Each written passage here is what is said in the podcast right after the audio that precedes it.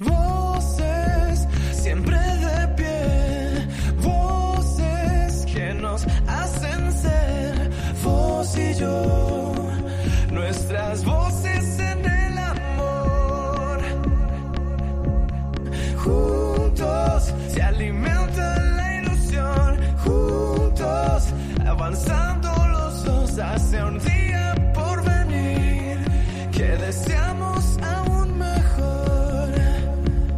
Comienza el valor de otras voces,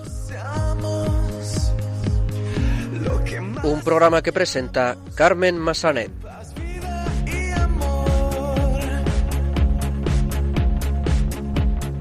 Muy buenas tardes, bienvenidos a una nueva edición de El Valor de otras Voces, el programa de discapacidad de Radio María.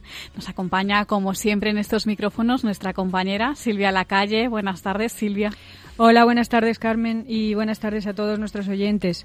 Comenzaremos el programa hablando con Paqui Pariente, colaboradora de la Asociación de Ciegos Españoles Católicos en Málaga.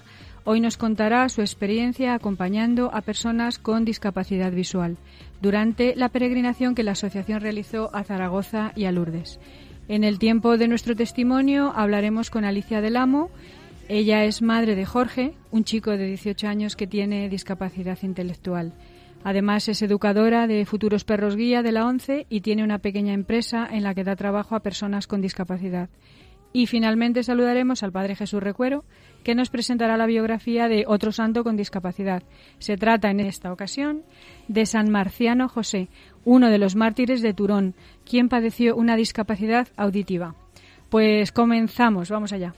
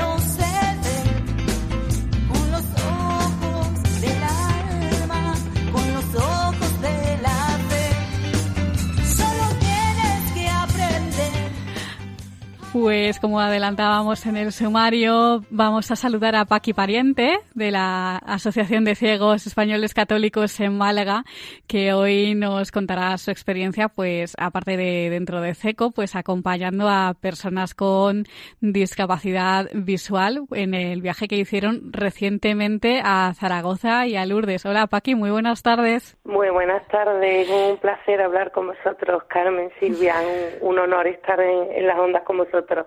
Qué bien, un placer. Eh, pues, en primer lugar, eh, ¿cuál es tu relación con la ONCE, Paqui? Cuéntanos. Bueno, pues mi relación con la ONCE se remonta hace ya 30 años atrás, cuando empezó mi, mi, no- mi novio en aquel tiempo a, a vender cupones, perdón, y entonces a partir de ahí ya ha sido pues parte de nuestra vida, porque claro, ya se, se imbuyó dentro de lo que era nuestra vida y, se fue, vamos, mi día a día, la relación con la ONCE es mi día a día. Y es- llevas tiempo pues colaborando con ellos en todo lo que puedes. ¿no? En sí, sí, en principio esa, esa era solamente la, la relación, ¿no? Que era que él empezó a vender cupones y pues nada, pues ya eh, empezamos a tener relación con la ONCE, pero con el tiempo, como, como mi marido eh, era músico, pues eh, se formó el coro, un coro rociero en Málaga y él era el que lo dirigía. Fue el primer mm, director del primer coro rociero que hubo en toda España. Ah, qué bien. Eh, entonces, sí, entonces a partir de ahí la relación con todo lo que era la ONCE se fue estrechando más, ya no era solamente una relación laboral, sino que se extendió a lo que era a lo que era amistad y, y, estar pues día a día conviviendo con la discapacidad visual y con la ceguera. Tú ves perfectamente. Sí, yo gracias a Dios no, no tengo problema ninguno. Yo no tengo ningún problema de visión. Y tu contacto con CECO, con la Asociación de Ciegos Españoles Católicos, ¿cómo empieza? Bueno, es curiosísimo, es curiosísimo porque después de muchos avatares de la vida, después de muchísimos avatares de la vida, pues eh, resulta que, que mi marido se, se queda no solamente ya ciego total, sino que empieza a perder la audición y lo que en principio se pensaba que era un síndrome de Usher, eh, un- una retinosis pigmentaria, pues se traslada a un síndrome de Usher, con lo que con una edad muy joven se queda incapacitado. Entonces, a través de Málaga, eh, intentamos siempre participar en todas las actividades con idea de ocupar el máximo tiempo posible y de prácticamente de rebote, o como yo suelo decir, las diosidencias que nos rodean siempre, Sí. nos enteramos que hay una peregrinación a Lourdes. Y, ay, mira, una peregrinación a Lourdes, vale, pues muy bien. Lo dejamos como ir, ¿no? No sabíamos de la existencia de SECO, a, pesar de que teníamos bastante relación con todo lo que es la ONCE de Málaga y, y de Marbella, que es la agencia a la que está escrita Estepona, que es donde vivimos. Eh, no sabemos de la existencia de SECO. Y de buena primera, un, un día le digo, oye, Juan, ¿por qué no intentamos a ver si hay posibilidad de ir a la, a la peregrinación de Lourdes?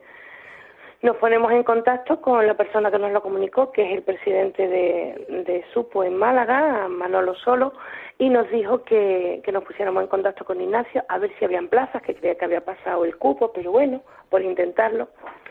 Así lo hicimos, nos pusimos en contacto con Ignacio, rápidamente él se puso manos a la obra y, y coincidió que fuimos los últimos que cerramos la peregrinación, solamente quedaban dos plazas, Fíjate. que nos habíamos enterado, que nos habíamos decidido ya fuera de, de tiempo y fuera de lugar y, que- que no, relativamente era difícil y, y como la señora quería que fuéramos, pues no hubo problema y fuimos y la verdad es que es una de las experiencias más impresionantes que, que se puede vivir. Es espectacular. Lourdes es espectacular. Sí. Sí, y sí, sí, muy mm, impresionante. Como decíamos antes, eh, recientemente has viajado junto a tu marido y otros miembros de CECO a Zaragoza y a Lourdes. ¿Y Sí. cómo ha sido para ti la experiencia? ¿Y qué enseñanza te llevas?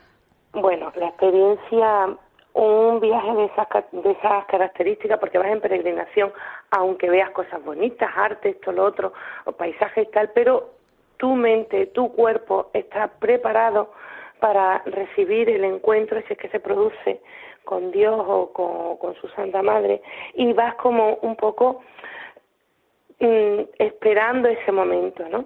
Entonces, lo que es el espíritu de todo, de todo el grupo que íbamos, era muy, mm, estábamos muy conectados porque to- todos estábamos pendientes a ese momento, ¿no? El momento de, de encuentro con el Señor.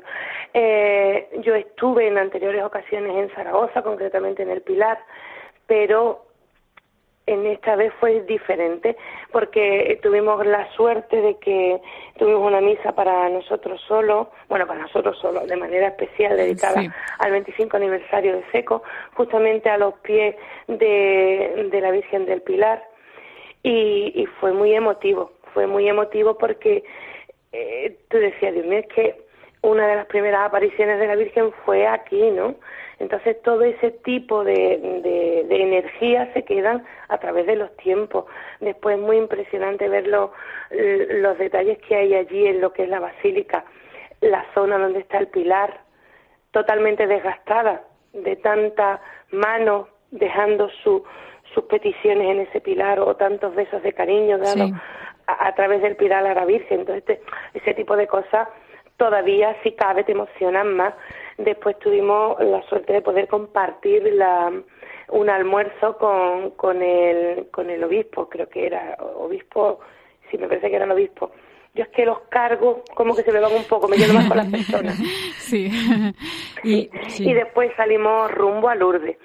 A Lourdes, el camino desde Zaragoza hasta Lourdes ya en sí es un regalo del Señor, porque eh, los paisajes son espectaculares. Y cuando vas con personas ciegas, hace que no pierdas ningún detalle. Porque claro, como tú tienes que ser los ojos de esa persona, tienes que estar explicándole todas las cosas que ve, que es un poco relativo porque igualmente explica las cosas que a ti te gustan, ¿no? Pero bueno, por lo menos te hace que te fijes en todos los detalles que van rodeándote. Entonces, es como que se vive todo doblemente, porque Sí. no lo vives para ti, lo vives para una, una persona diferente, entonces le pones como más empeño y hace que a la vez tú no pierdas detalle de nada. Con esto digo yo como con las películas audio descritas. Las películas audio descritas en principio la gente les choca y dice, ay, qué cosa más pesada, siempre hablando, pero hace que no pierdas ningún detalle de lo que es la película en sí. Cuando tú estás cuando tú estás participando de una película descrita y ves, ¿no? Pues esto es un poco lo mismo. Ya. Estás disfrutando de todas las maravillas que te Y rodean. si cada vez disfrutas Pero- más de ver disfrutar a la persona que va contigo, ¿no? Esto ya, esto ya es un regalo del Señor. Yo siempre lo digo, que dicen, ay, ¿qué mérito tiene? Y digo, bueno, mérito y regalo que recibimos nosotros. Porque claro, hace que tú le pongas en las manos a esa persona todas las cosas que tú vas sintiendo y todas las cosas que tú vas viendo. Entonces, ya te digo que es disfrutarlo doblemente, es Claro. disfrutarlo doblemente. Claro, Paqui. Ento- entonces, ¿cuál dirías que fue para ti el mejor momento del viaje? Si es que hay el uno. mejor momento de- el mejor momento del viaje fueron todos los días que estuvimos allí es que fueron Todo. detalles uno detrás de otro porque llegamos allí a Lourdes y, y, y Lourdes impacta porque son como dos mundos diferentes. La zona de tiendas la zona de hoteles que aun siendo muy lúdico mantienen todavía ese ese aire de recogimiento. No es una no es un pueblo o una ciudad bulliciosa escandalosa.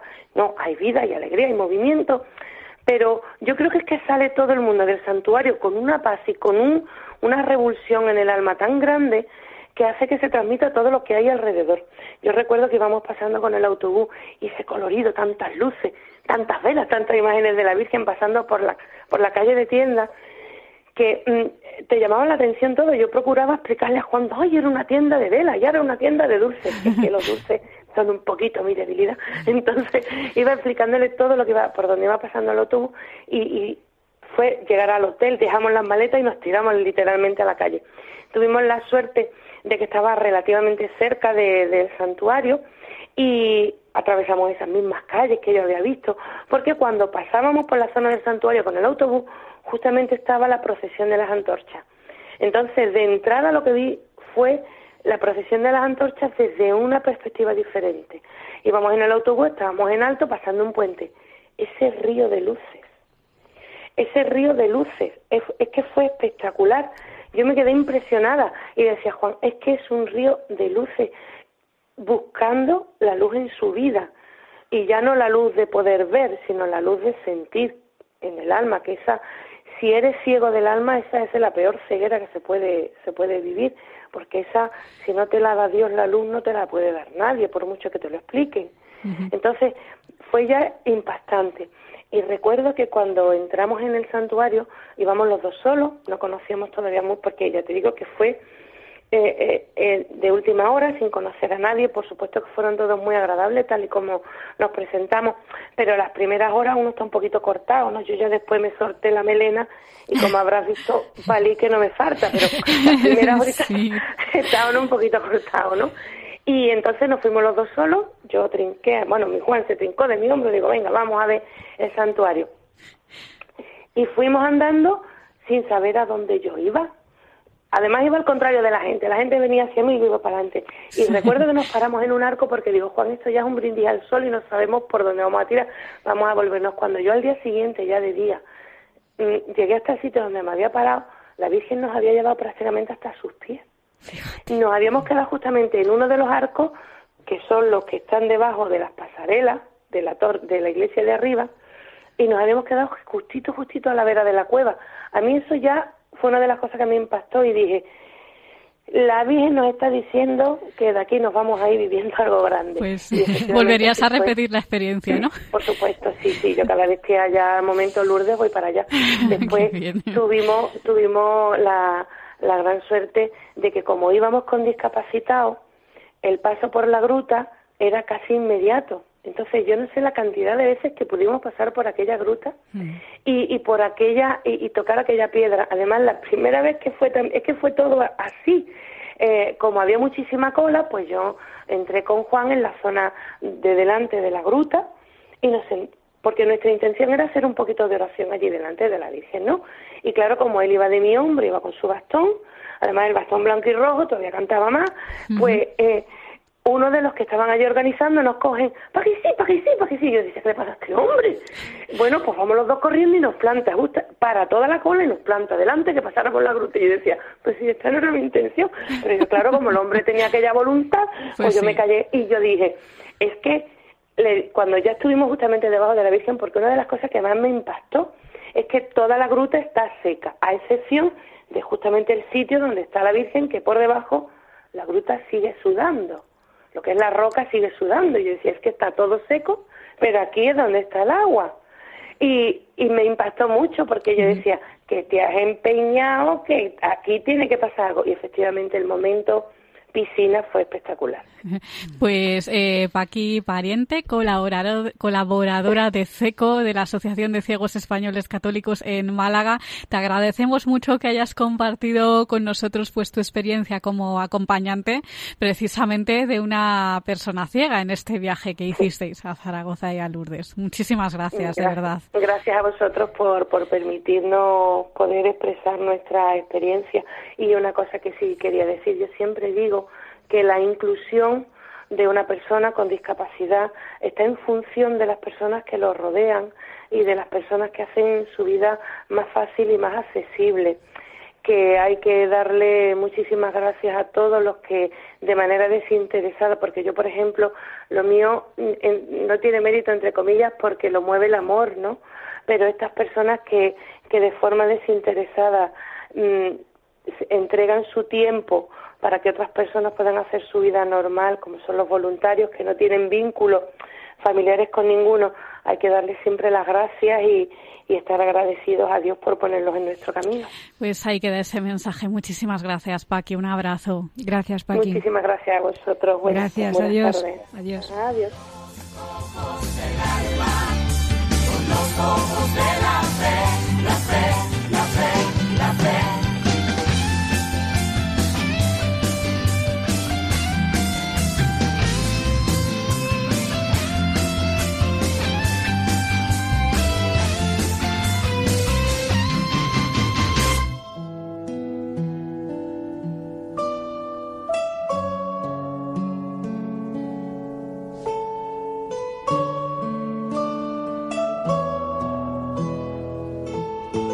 Testimonio.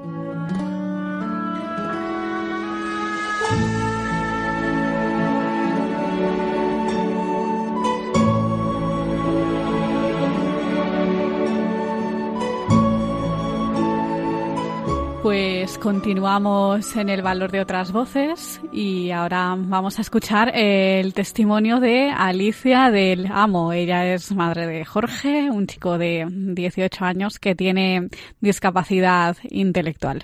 Pero su experiencia en el mundo de la discapacidad no, no se queda solo ahí. Además, es educadora de futuros perros guía de la ONCE y tiene una pequeña empresa en la que da trabajo a personas con discapacidad. Muy buenas tardes, Alicia. Hola, buenas tardes, ¿qué tal? Hola Alicia, buenas tardes. En primer Hola, lugar, eh, cuéntanos qué le diagnosticaron a Jorge exactamente.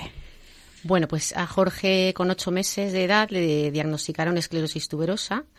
Eh, es una enfermedad genética que se manifiesta en uno de cada seis mil nacimientos y bueno, se caracteriza por la aparición de, de tumores en diferentes órganos vitales, pues como cerebro, riñón, eh, corazón, pulmón, ojos, piel, entre otros. Y como consecuencia de estos tumores, pues pueden presentar gran variedad de manifestaciones, pues convulsiones, epilepsia, eh, retrasos en el desarrollo y como consecuencia de esto, pues bueno, discapacidad intelectual también, problemas de conducta, autismo, rasgos autistas, enfermedad renal, pulmonar, bueno, en fin, es, es bastante, es multisistémica, es bastante amplia la enfermedad. Dependiendo de la cantidad de tumores y de la situación, pues eh, hace que tengan más o menos manifestaciones y bueno, algunas aparecen desde el nacimiento y otras en una edad posterior. Se complican los órganos vitales, como, como ya habéis visto, que son riñones y cerebro, y esto puede dar lugar pues a, a fallos orgánicos pues como hidrocefalia o fallo renal o un estatus que es una crisis epiléptica que no cesa y puede durar horas y, y, bueno al final pueden provocarle la muerte es verdad que no hay muchos casos muchísimos pero pero sí es otra cosa que tenemos que tener en mente ¿Cuándo os dais cuenta de que algo no marcha bien en Jorge? Bueno, pues eh, a ver, eh, desde que nació insistíamos en que Jorge tenía unas manchitas blancas en la piel que no sabíamos lo que era y siempre nos decían que era o, un, o antojos, los típicos antojos, o dermatitis atópica. Pero yo veía que el niño tenía dermatitis, pero no tenía las, las lesiones de dermatitis donde tenía las manchas, vaya. Y bueno, fue pasando el tiempo y nos- no nos dijeron nada más y a los ocho meses estando de vacaciones pues vimos que hacía unas cosas extrañas con la cabeza, que se le caía la cabeza para abajo, bueno, unas caídas de cabeza, estaba como ausente. Nos vinimos para Madrid de, de las vacaciones y directamente fuimos, fuimos al hospital. Estando allí en el hospital ya le dio el primer estatus, eh, que es, como os he dicho, una crisis que no cesa. Y bueno, ya le ingresaron directamente y en, en dos o tres días teníamos el, el diagnóstico. Eh, bueno, en- por aquel entonces las pruebas que le hicieron, pues bueno, tenía afectado tumores eh, en el cerebro, el corazón y la piel. Luego, a nivel cognitivo, pues no supimos el daño hasta bastante más adelante. No sabíamos cómo, qué le, cómo iba a estar. Y a los ocho años es cuando aparecieron ya tumores en los riñones, un tumor de células gigantes en el cerebro y cuando se empezó a hacer más evidente la, la discapacidad intelectual ya. ¿Cómo asumís la noticia del diagnóstico? Bueno, pues imagínate, o sea, mal, mal, eh, mal. Lo primero es que te dicen que tu hijo tiene una enfermedad que no has oído en tu vida, no sabes ni lo que es. Eh, le ingresaron además directamente porque tenía muchísimas crisis epilépticas, llegó a tener 12 crisis diarias durante dos años. Bueno, nos explicaron la gravedad de la enfermedad y que no había cura, que no se sabía su evolución, que no había investigación. Y dices, vengo aquí con un niño sano durante ocho meses y de repente esto, pues bueno, duro. Fue duro, gracias a que, a que mm, somos una familia unida y, y, bueno, me emociona. Tranquila, Claro. tranquila. Claro. Bueno, Pues eso, eh, eh, bueno, mm, dejo, dejo de hablar. no, dejo de No, no, bueno, y, Y bueno, sí, Pues ya está, ellos nos desaconsejaron tener más hijos sí. porque al ser genética teníamos un 50% de probabilidad. Y, y bueno, entonces decidimos adoptar y adoptamos a nuestra hija Aroa Ah, y estamos fenomenal. Qué bien. sí, Alicia. Y, y entonces, a par- bueno, a partir de ese momento tan duro, ¿cómo ha sido, cómo ha sido un poquito la evolución de, de Jorge, su integración, a qué coles fue? Cuéntanos un poquito. Pues él acudía a atención temprana desde el principio, que era donde le estimulaban para el daño cognitivo, pues que fuera lo menor posible. Sí, Y acudía a guardería normal. Sí. Lo que pasa que los continuos ingresos que tenía, pues bueno, le hacían faltar bastante a la guardería. Pero bueno, sí, estuvo escolarizado en, en guardería Ordinaria. ordinaria Mm, mm. y la verdad es que muy bien, no tuvimos ningún problema. Luego es verdad que llegaron los seis años y claro, teníamos que decidir si colegio ordinario o colegio especial. Nos decantamos por el colegio especial porque entonces tampoco la, la educación inclusiva estaba muy, muy de moda, es verdad. Y allí ha estado pues toda la vida hasta este mes de agosto que, que ha empezado en, en centro ocupacional y bueno, ha, esta- ha estado feliz, han sacado del todo lo máximo. Yo estoy súper agradecida. El colegio es Estudio 3, me permitís que lo diga porque Ah, es, sí, Estudio 3, son sí. una pasada. Lo sea, conocemos, sí. Sí, sí, Mm. sí, se dedica muchísimo. Y bueno, simultáneamente él acudía a la Asociación de Esclerosis Tuberosa y a Grupo a Masa Terapia. Y ya cuando fue más mayor, pues empezó a acudir a actividades de ocio, de baloncesto y, y, bueno, de teatro. Muy bien, sí. O sea, ¿y esa, esa es su situación actual? Ahora Sí, ahora mismo está yendo al taller. Está trabajando. sí, em- ha empezado el, eh, este septiembre, está acudiendo al Centro Padre Zurita de, de Grupo Amas en Alcorcón y está feliz. La verdad es que sí, muy bien, está muy feliz. Sí, pues qué alegría y qué, qué bien. ¿Y pensáis en el futuro? Mm, ¿En alguno de sus sueños, por ejemplo? hablado de lo que quiere hacer él en un Sí, futuro. Claro, claro, Sí. vamos, sí, sí, sí, sí, por supuesto. Eh, sus sueños y sus metas, eh, bueno, están, están presentes siempre. Tiene un plan personal donde se reflejan todos sus gustos, su plan de futuro y, y, bueno, nosotros junto con los profesionales de, de Grupo Amas velamos para que prevalezca su decisión, claro, y ayudarle a que cumpla todos sus sueños. Él ya acudía a este centro de artes escénicas un día a la semana y eligió el centro este porque quería dedicarse al mundo artístico, porque es muy, muy creativo, muy Sí, artista. él. sí. sí, sí, sí. Entonces, eh, ahora mismo además forma parte de un proyecto pionero que, que quiero nombrarlo porque es, es maravilloso y es de artes escénicas que lo han hecho centro ocupacional solo de artes escénicas y se llama Más Escena. Fíjate.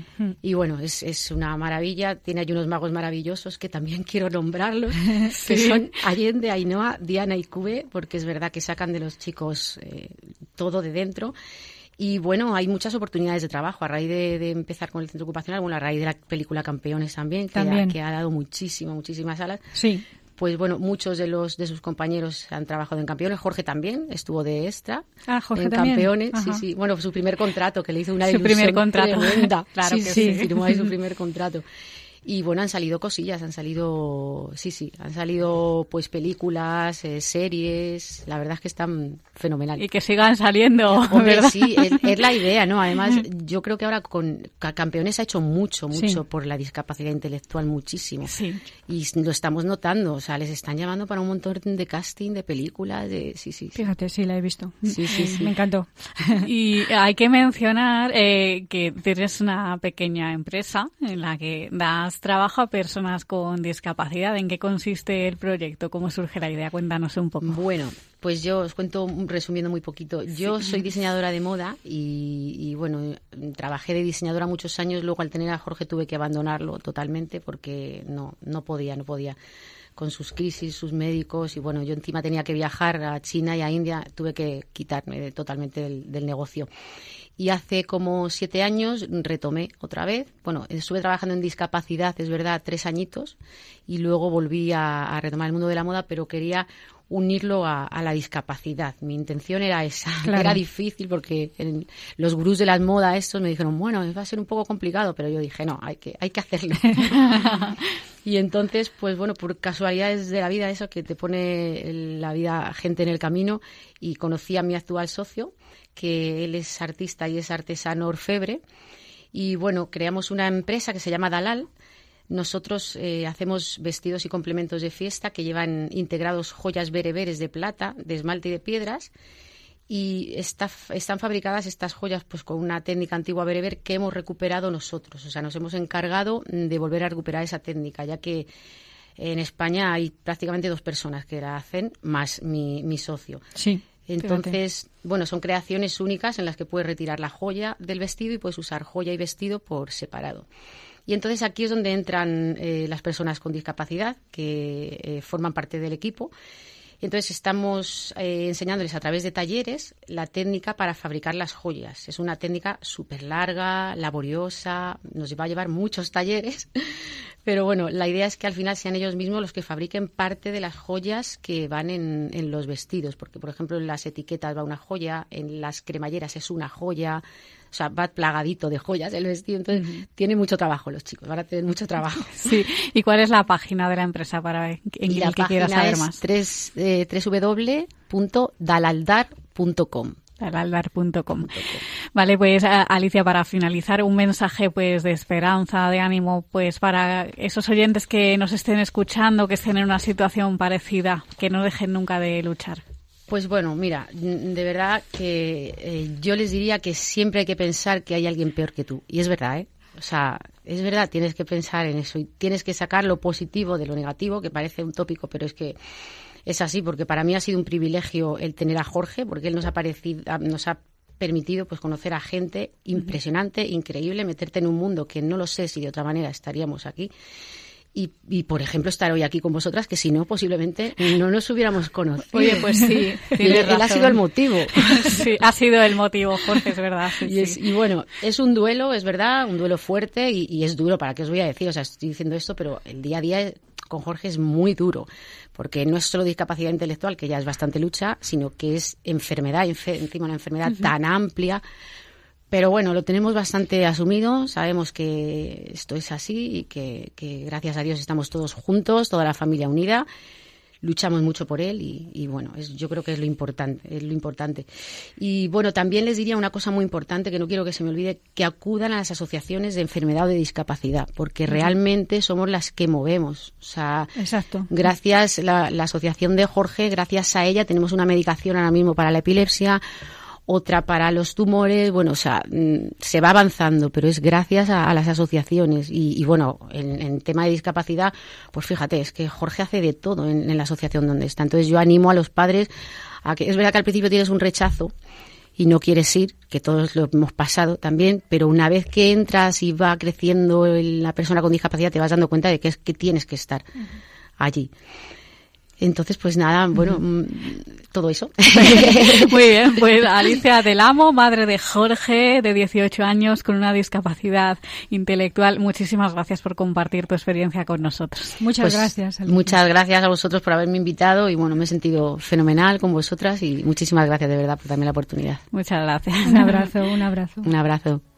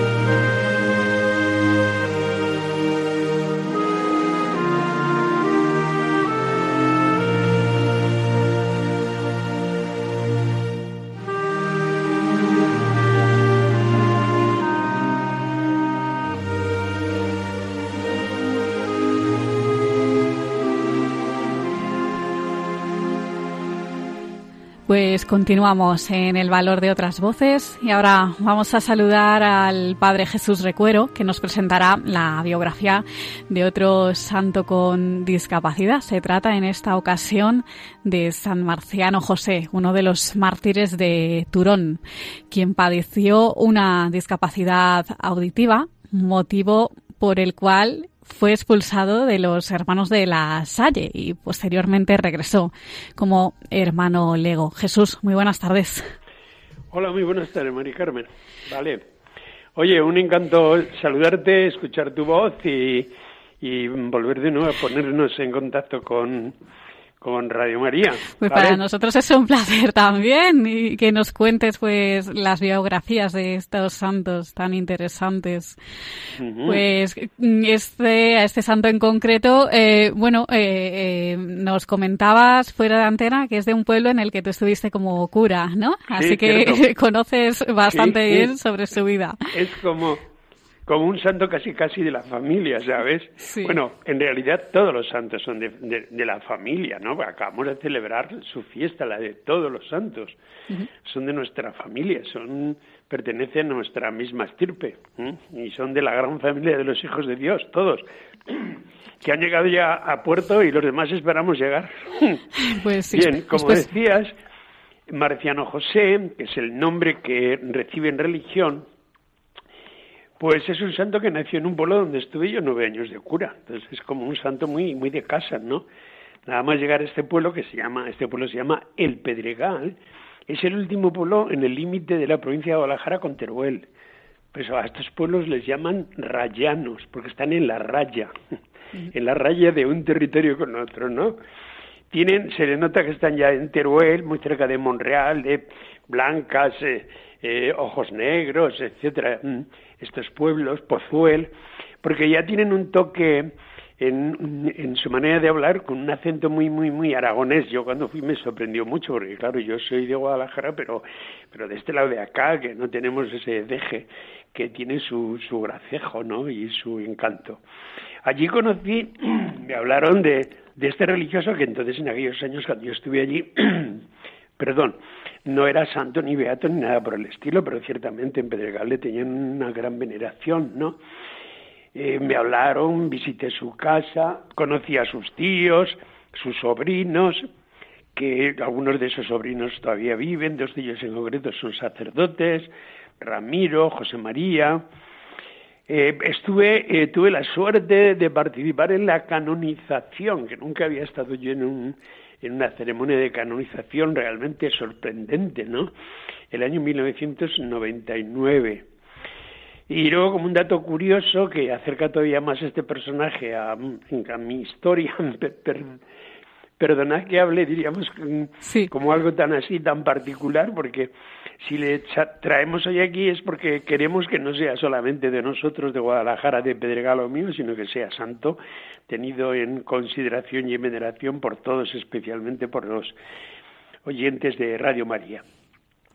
Hace, en el año 2001, el altar de nuestra parroquia, mm, mm, hicimos una reforma grande, profunda, todo de piedra, y fue consagrado. El obispo pidió que para que fuera consagrado había que tener una reliquia, como es preceptivo. ¿Qué mejor reliquia? Pues la reliquia de este santo. Se lo dije a sus sobrinos y les faltó tiempo para darnos una pequeña reliquia que la tenemos metida en el corazón de la piedra del altar, pues ya está la reliquia de San Marciano José. Y hace 15 días vino a concelebrar aquí, en este altar, uno de sus sobrinos que vive todavía, que es sacerdote, que se llama José María, que además pertenece a CECO. Y le entrevistamos nosotros, me acuerdo perfectamente, un programa de las Navidades, sí señor. Ah, bueno, Sí, pues sí. no me lo dijo él. Total, que volví a recordárselo. Es un sacerdote verdaderamente venerable, anciano, todo el día con su rosario mm, en, en las manos y mm, todo el día rezando, rezando. Le tienes que decir, José María, por favor, mm, interrumpe tu rosario que te voy a decir una cosa. Sí, ¿no? pues eh, cuéntanos, eh, vamos a los detalles más importantes de la biografía de, de la biografía. este santo. Bueno, pues como digo, Sí. nacido el día 9 de noviembre del año, mi- perdón, del año 1900. No, me estoy equivocando. Eh, su nacimiento tiene lugar el 15 de noviembre, 15, del año 1900, en el Pedregal. ¿m? Bueno, es un, un chico joven desde pequeño, pues tiene una inteligencia clara, eh, bueno, mm, en una escuela de pueblo, pero ciertamente el maestro ya percibe que esa, eh, diríamos, mm, inteligencia, pues que puede ser un factor para tener en cuenta a la hora pues de, de que puede estudiar en otros sitios. A eso le añadimos una piedad natural. Insisto en lo de natural, porque era casi congénito eh, fruto de, de dos cosas. De una comunidad cristiana que rodeaba como ambiente religioso, como un clima natural, donde mm, pues comenzó la, su vocación cristiana que luego se iría desarrollando. Podríamos decir, y lo dice uno de sus biógrafos, uno de sus tíos, perdón, sobrinos, que nació y creció en un clima de santidad. Esta parroquia ya entonces, en 1900, pues vibraba de piedad, de fervor espiritual. Es un pueblo que eh, cuando yo llegué mantenía todavía este estilo y este clima con numerosas vocaciones.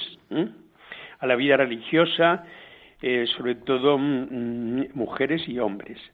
Pero quiero destacar la influencia de la madre de Filomeno, que este era el nombre de Pila, que luego se cambió. que verdaderamente era pues una mujer santa, un- una maestra singular para él. Ella le preparó personalmente para la primera comunión y le inculcó pues eh, esas virtudes iniciales que luego después eh, nuestro santo iría desarrollando.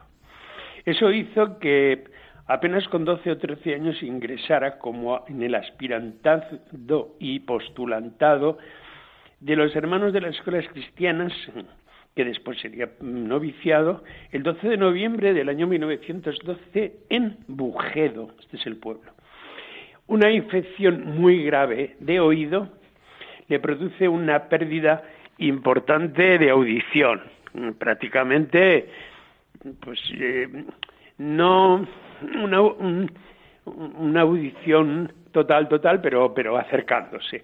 Lo cual significa pues que, que los, los, los superiores de, de Bujedo pues eh, hablen con él y le digan que no, que no puede continuar, que no puede continuar. Volvemos de nuevo aquí a tropezarnos con... Bien, no vamos a hacer críticas sobre el año 1912 porque claro, no había la sensibilidad que hay hoy, ¿no? pero que ciertamente, y los que me escuchan, pues saben que, que son bastantes casos de chicos y chicas con algún tipo de deficiencia que, que han tenido muchas dificultades para ser admitidos. Me acuerdo de la famosa Genoveva Torres, que le dicen que se olvide de ser monja porque con esa incapacidad es imposible. Entonces ya ella, el Espíritu Santo y su director espiritual deciden, muy bien, pues como no puedes ser monja en ese convento, pues hacemos un convento donde tú seas la superiora y puedas eh, admitir a todo aquel que así lo desee. Le regresa al pueblo y esto es una crisis muy dura, durísima, eh, para este joven de 14, 15 años que tiene que volver al pueblo, dedicarse a cuidar ovejas y a ir al campo, pero per- permanentemente como un ritornelo ahí constante, como una gota de agua cayendo encima de una piedra que al final logra taladrarla. Tengo que volver, tengo que volver, quiero volver, voy a volver. Esa es la constante. Y al final escribe, él dice, solo deseo consagrarme a Dios. Y si no puedo dedicarme a la enseñanza, porque es en la congregación donde quería entrar, me dedicaré a cualquier trabajo. Y volvió, volvió. Porque el que se empeña, y si es voluntad de Dios, pues al final la voluntad de Dios no hay muro que impida que, que esa voluntad se cumpla. Y se va a dedicar a los trabajos más humildes. ¿Qué va a hacer el hermano ahí? Pues atiende la cocina, cuida el lavado de la ropa, confecciona incluso la ropa, arregla las iglesias, eh, hace de mecánico para todos los motores. Estamos hablando de colegios donde fundamentalmente son talleres, co- colegios ocupacionales y hay un montón de máquinas que hay que arreglar, que no funcionan. Lo que llamaríamos un chico para todo, ¿eh? un auténtico manitas en el convento, que se lo rifan en todas las esquinas del convento y en todos los conventos que la orden tiene pues, por todo alrededor del Principado de Asturias, incluso saliendo fuera a Burgos. Un ajetreo constante, obligados desplazamientos, permanencias breves en colegios, y los nombro, Bujedo, Terán, Carbonara, Valladolid, Mieres. Es lo que llamaríamos eh, santidad de lo ordinario, como el Papa Francisco llama, santidad al alcance de cualquiera. Todo esto, lógicamente, todo esto regado, valga la expresión, regado con una oración y una presencia de Dios permanente a lo largo de las 24 horas del día, con una capacidad de servicio y de disponibilidad para ir allí donde le llamen, a la hora que le llamen y para lo que sea. Desde los trabajos más dispares, desde la electricidad pasando por la huerta, confeccionando eh, pues, eh, eh, trajes para, para la gente de, que tiene que trabajar en, en distintos servicios, eh, hacer las compras, eh, etcétera, etcétera. Vamos a ir a los mm, detalles más importantes, resumiendo muchísimo Jesús, porque ya sabes que el tiempo de la radio eh, es El oro. tiempo nos apura. Bien, Sí. a los 34 años y el año 1934, el último traslado es a Turón. Estamos en el valle minero del río Turón, que da nombre al pueblo. Eh, una zona minera, una zona muy conflictiva, ¿eh? una zona con todo el tema obrero, con el tema de las huelgas, etcétera, etcétera. Bien, Eh, la situación en este pueblo se está volviendo cada vez más tensa y hay un rebrotar anticlerical, cada vez más fuerte, más fuerte, más fuerte. El encargado de la cocina del colegio de Turón pide el traslado porque se siente incómodo y vamos a decirlo claramente, tiene miedo. Y entonces no podemos dejar eh, un colegio de estas dimensiones sin cocinero. Y una vez más se piden los servicios. ¿A quién se le van a pedir los servicios? Alguien, primero, que vale, segundo, que sirve y tercero, que está dispuesto a dejarse la piel en cualquier situación. Pues al hermano José, perdón, al hermano marciano José. Y esta es la etapa, diríamos, más espléndida en su espiritualidad personal. Hay constancia, porque tenemos cartas que escribe desde aquí a su madre, a sus padres, de que en estos meses de la primavera del año 34 hace en estos momentos la ofrenda de sí mismo. Y esta es un trozo de una de sus cartas. Es probable que las persecuciones que nos vienen ahora estén causadas incluso por nuestra negligencia en el servicio de Dios. Si para satisfacer a la justicia divina, continúa, es necesario que alguno de nosotros derrame su sangre, yo estoy dispuesto hacerlo. Fue lo que hizo realmente. Frase mm, que claro, hoy la leemos nosotros y dices, bueno, sí, es un documento bonito, pero esta frase eh, escrita de puño y letra y leída en el Pedregal, pues a las 12 de la mañana en la puerta de por parte de su madre, eh, por supuesto que encoge el corazón, ¿no? Pues eh, Llegamos al 4 de octubre. Eh, mm, tienen que madrugar para celebrar la Eucaristía, que era primer viernes de mes, y a las 6 de la mañana les despiertan anunciándoles que han detenido a dos sacerdotes de la parroquia. Mm, Comienzan la Eucaristía para poder celebrarla deprisa y corriendo, valga la expresión, pero no pasan del ofertorio porque en ese momento los golpes en la puerta amenazan con que se va a derribar la puerta, les abren, el Padre Inocencio superior, distribuye todas las formas consagradas del sagrario entre los hermanos para que no sean profanadas y evitar, por lo tanto, ese sacrilegio, y es el hermano Marciano José quien les abre la puerta. Y se encuentra con un pelotón de milicianos, con, eh, armas, con disparos al techo para, eh, en fin, entran violentamente, lo destrozan todo a su paso, buscando armas, que evidentemente qué armas iban allí, iba a haber allí. Son detenidos, pasan cuatro días de malos tratos, vejaciones. El primer día nadie les dio nada de comer, les obligaron a tener las ventanas cerradas, permanecer en silencio, en fin. Fueron comprendiendo que el martirio era lo que les esperaba. Viene aquí el testimonio de algunos de los vigilantes de la prisión que dicen, eh, dice textualmente, yo no les vi quejarse en ningún momento y estuvieron todo el tiempo rezando y muy recogidos.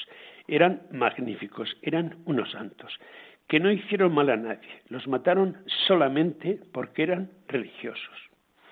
Y tenemos el testimonio de cuando están todos los frailes, todos mm, mm, unidos y amen- amenazándoles para, para dispararles, está el hermano que va, vestido de paisano, porque no es, eh, no es eh, eh, un, un- sacerdote, nos referimos al hermano Marciano José, y al preguntarle a otro que si es un seglar o es un religioso, se adelanta él y dice, yo también soy religioso.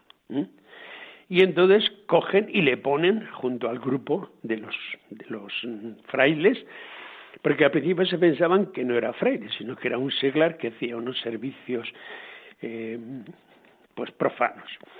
El- les quitan lo que llevan de valor, los ponen en marcha, les preguntan si saben a dónde van, la respuesta que dicen ellos eh, dice vamos a donde ustedes nos quieran llevar, ya nada nos importa y además estamos preparados.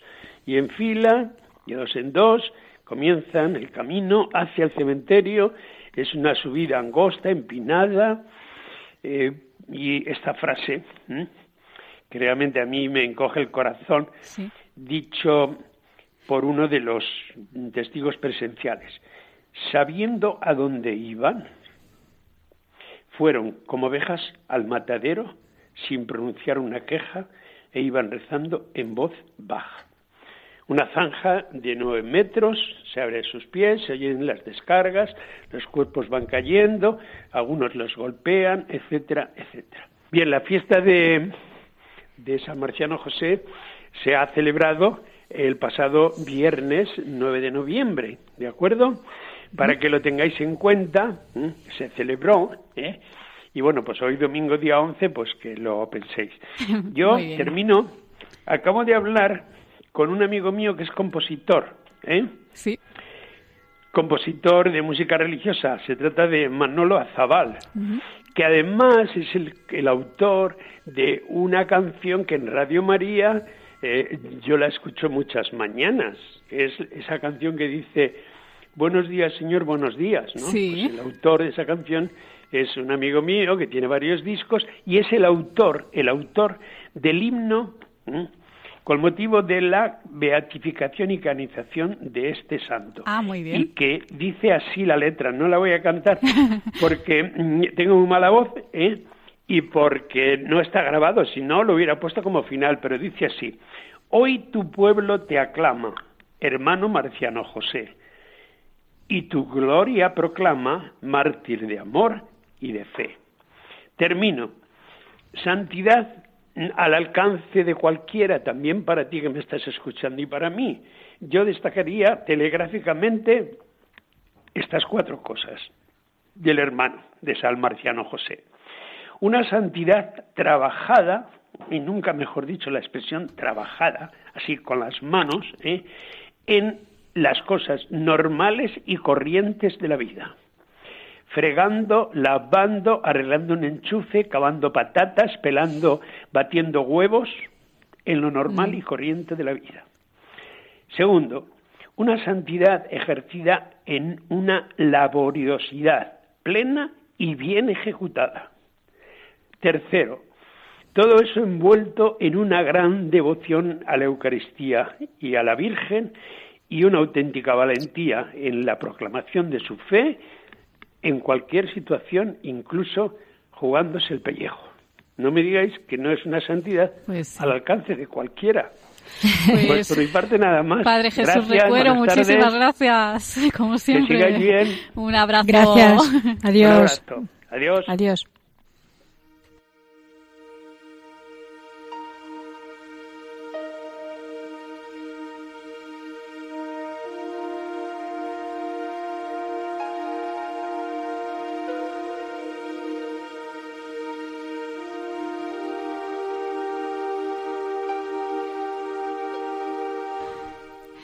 Pues hasta aquí la edición de hoy del Valor de otras voces. Les vamos a recordar nuestras formas de contacto.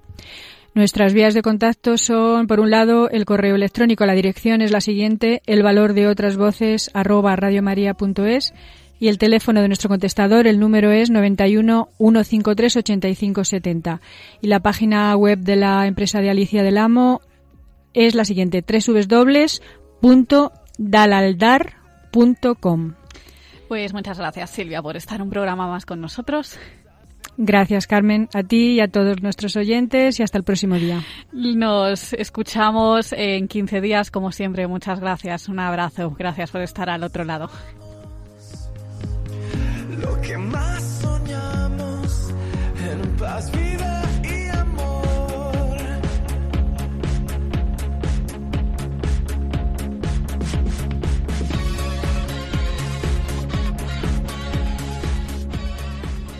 Han escuchado El valor de otras voces. Un programa presentado por Carmen Massanet.